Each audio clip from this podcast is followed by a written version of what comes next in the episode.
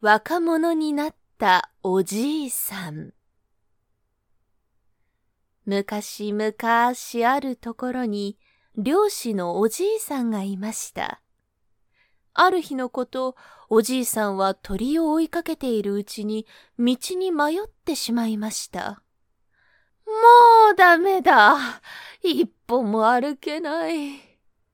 歩き疲れたおじいさんが座り込んでいると、どこからか一匹のカモシカが現れて、おじいさんの方に背中を向けます。ほや、わしを乗せてくれるのか？どこでもいいから、人のいるところへ連れて行ってくれ。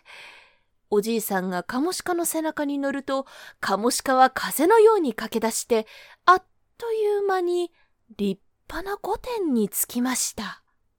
すると、中から美しい娘さんが出てきて、お待ちしていました。さあさこちらへ。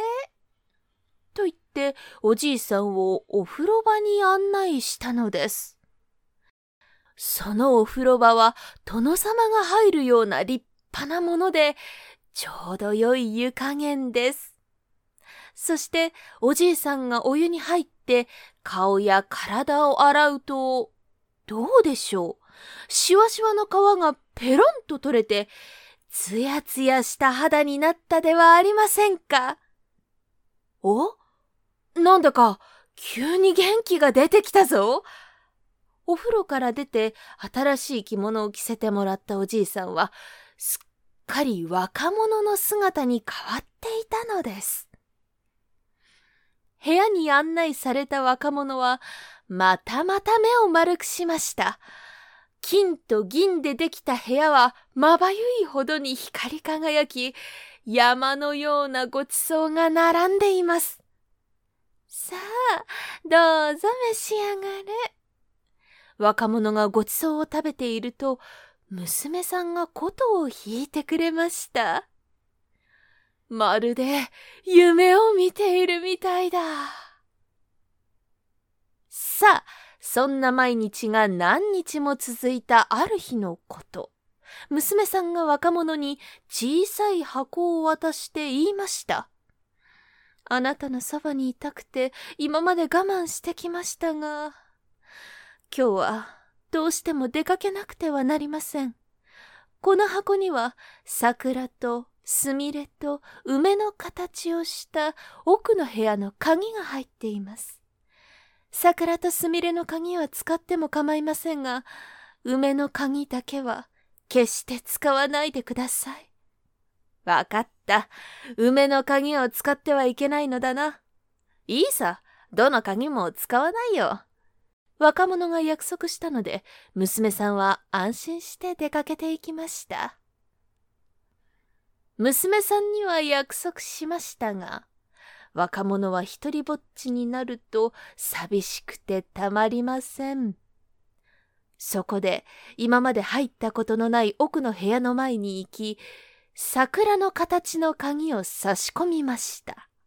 すると、どうでしょう。部屋の中からふんわりと暖かい春の風が吹いてきました。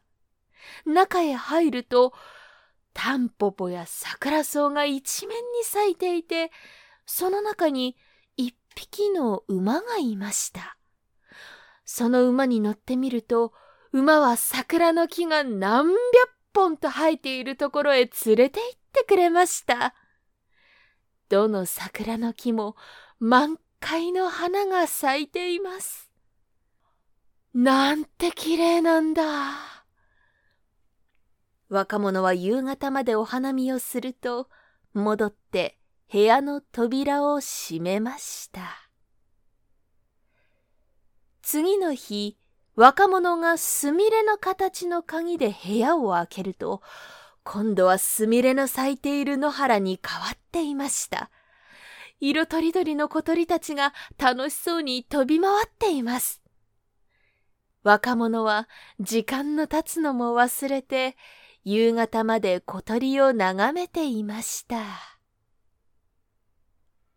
さて、その次の日、若者は梅の形の鍵を握ったまま部屋の前を行ったり来たりしていました。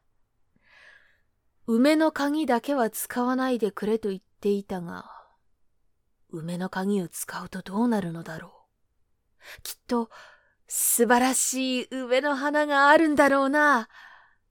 若者はどうしても我慢できず、とうとう娘さんとの約束を破って梅の鍵を使いました。するとどうでしょう。思っていた景色とはまるで違い、枯れ木ばかりが風に揺れています。するとその時、二匹の白狐が飛び込んできて、若者に尋ねました。私たちの娘がこの部屋に入ったきりもう何年も出てきません。娘に会いませんでしたか？いや、狐なんかには。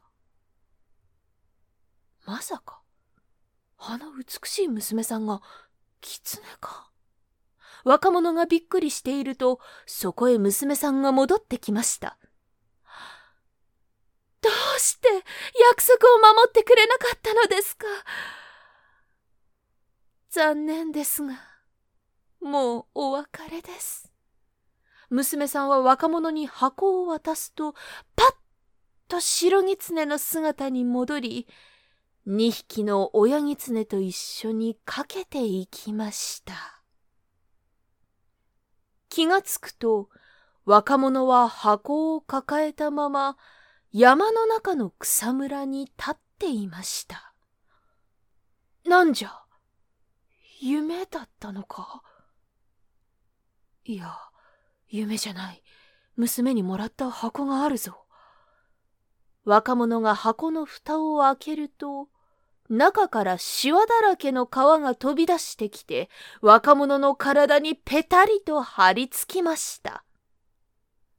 すると若者は、元通りのおじいさんに戻った。ってしまいました。